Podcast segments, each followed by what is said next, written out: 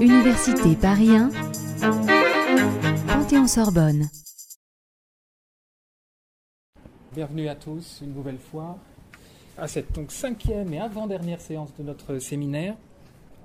Aujourd'hui, nous, nous, revenons sur une question ancienne, question des critères de la patrimonialisation. On ne peut pas dire vraiment que ce soit une question neuve. Simplement, elle se renouvelle dans nos métiers, elle est au cœur de nos métiers, tous les jours, dans l'action sur le territoire. Nous avons, à l'occasion des différentes séances précédentes, évoqué l'avant, les destructions, les, expertises qui n'aboutissent pas. Nous avons vu aussi les choses en aval, de beaux exemples de réhabilitation, des réussites.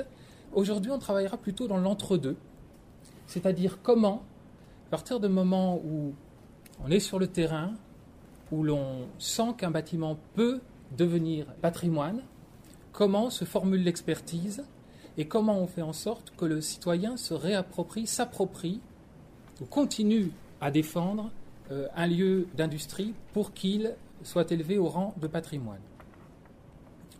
On parlera d'échecs, on parlera de réussite, on parlera de doutes, et je crois que les débats, si j'ai fait en sorte qu'ils soient un petit peu plus longs euh, aujourd'hui, pourront être animés, puisque je sais que chacun dans vos métiers, vous avez à, d'ailleurs que ce soit les étudiants ou que ce soit, euh, j'en ai parlé avec Anne-Françoise Garçon, c'est au cœur de leurs préoccupations, ou que ce soit les professionnels, on n'a jamais tout à fait le temps nécessaire de formuler les critères et les valeurs qui nous retiennent lorsque l'on décide d'ériger un bâtiment au rang de patrimoine.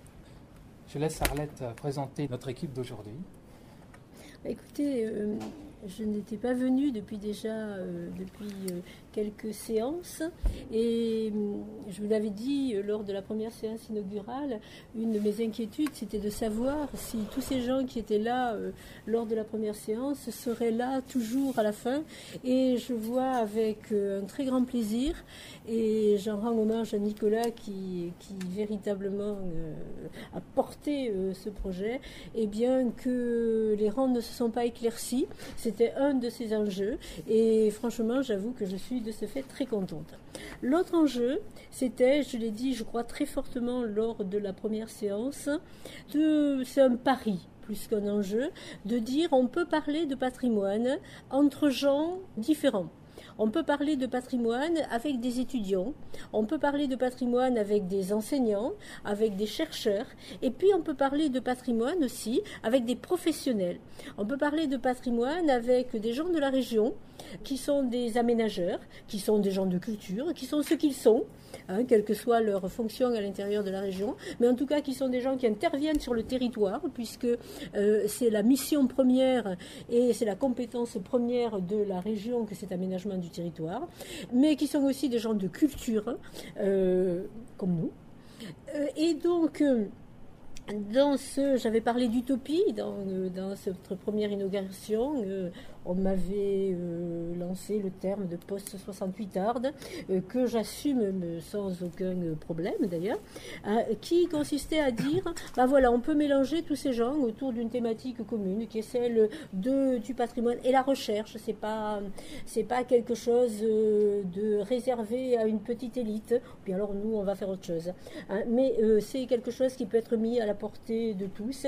Et puis les gens qui sont sur le territoire, qui interviennent, ils ont aussi besoin des de cette recherche. Et c'est à nous, justement, de servir de passeur entre cette culture savante et puis ce qui se passe sur le territoire, sans quoi il y a une dimension qui, qui va nous échapper. Et, ça serait extrêmement dommage pour nous, justement, euh, personnel régional. Et j'avais dit, euh, dans cette première séance aussi que le symbole serait à un moment ou à un autre, en fonction des thématiques, l'intervention d'un élu. Alors vous savez, euh, certains d'entre vous viennent de collectivités territoriales, c'est pas toujours facile d'avoir un élu parce qu'ils sont très occupés et c'est bien normal. Un élu qui ne serait pas occupé, euh, ça nous poserait des questions.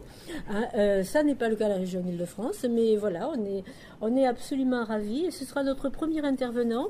Donc je vous présente qui est Jérôme Impellidieri qui est conseiller régional euh, d'Île-de-France, qui est aussi un homme de culture, mais pas de culture euh, patrimoniale, qui est plus un, un homme de théâtre et de spectacle vivant. Et c'est aussi un de nos paris à la direction de la culture. En tout cas, moi, c'est le discours et j'espère les actes que je porte de dire que il faut en finir avec ce que j'appelle depuis que je suis ici la pensée paresseuse, euh, qui voudrait qu'il y ait d'un côté le patrimoine. Et le patrimoine c'est affreux, c'est la mort, c'est la poussière, c'est euh, c'est quelque chose qui est réservé à quelques vieux schnocks euh, passéistes et nostalgiques.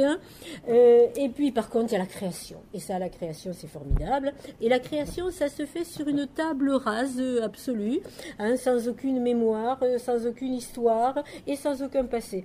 Eh bien, nous, le discours que l'on porte, et encore une fois, pas simplement au niveau du discours, j'espère, c'est de dire que ça, c'est, hum, même si c'est facile, hein, bah, c'est de la paresse, c'est de la, enfin je ne veux pas dire, mais euh, que en fait il n'y a pas de création. Et notre dernière journée d'études, je crois, l'a magnifiquement montré et l'a montré par le discours des créateurs eux-mêmes. Donc c'était pas à nous à le dire, c'est eux qui sont venus nous le dire, qu'il n'y a pas de création euh, sans histoire quitte d'ailleurs à ce qu'on rejette cette histoire. C'est pas ça la question. La rupture, c'est aussi une forme de prise en compte de l'histoire et qu'il n'y a pas de patrimoine s'il n'y a pas de projet. Ou en tout cas, euh, c'est pas c'est pas ce qui est intéressant. Et là, on est au cœur du sujet, hein, euh, c'est-à-dire le patrimoine, comment il devient patrimoine et comment il est euh, réutilisé justement par un projet, quel que soit le type de projet. Donc, il était important qu'à un moment dans ce séminaire, nous donnions la parole à un élu pour qu'il nous porte la parole non pas d'un chercheur, Hein, ça n'est pas ce qu'on lui demande, mais la parole justement d'un responsable politique. Et le point de vue d'un responsable politique qui pourra nous permettre de prendre un petit peu de hauteur, justement, hein, et euh, un, autre type, un autre type de réflexion, parce que dans les collectivités territoriales, euh, dans une démocratie, tout bêtement, hein, c'est l'élu qui est responsable des projets et qui porte les projets. Alors, ce point de vue donné, euh, nous donnerons la parole ensuite à deux équipes de chercheurs, mais là aussi, on veut mélanger les chercheurs. J'avais parlé de recherche fondamentale et de recherche-action la dernière fois.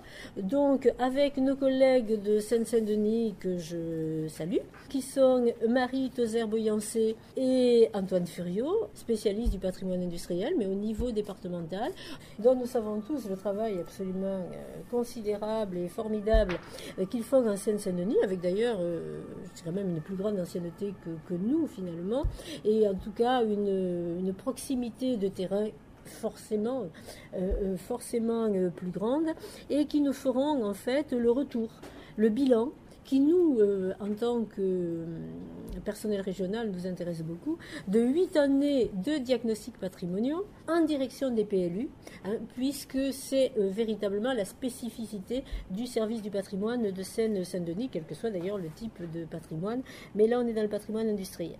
Donc là aussi, j'imagine, je ne sais pas ce qu'ils vont nous dire, mais j'imagine des réussites, des échecs et peut-être surtout, comme disait Nicolas, des doutes.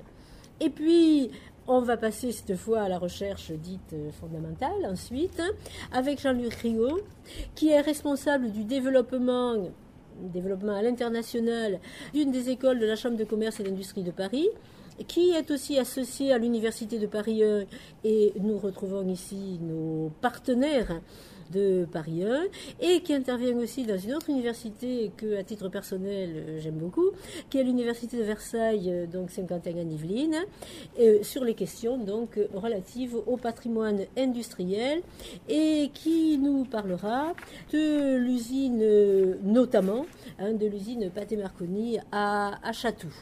J'en arrête là parce que je préfère que les intervenants et les gens autour de la table prennent la parole et je laisse donc la parole à, Jérôme Epilizeri.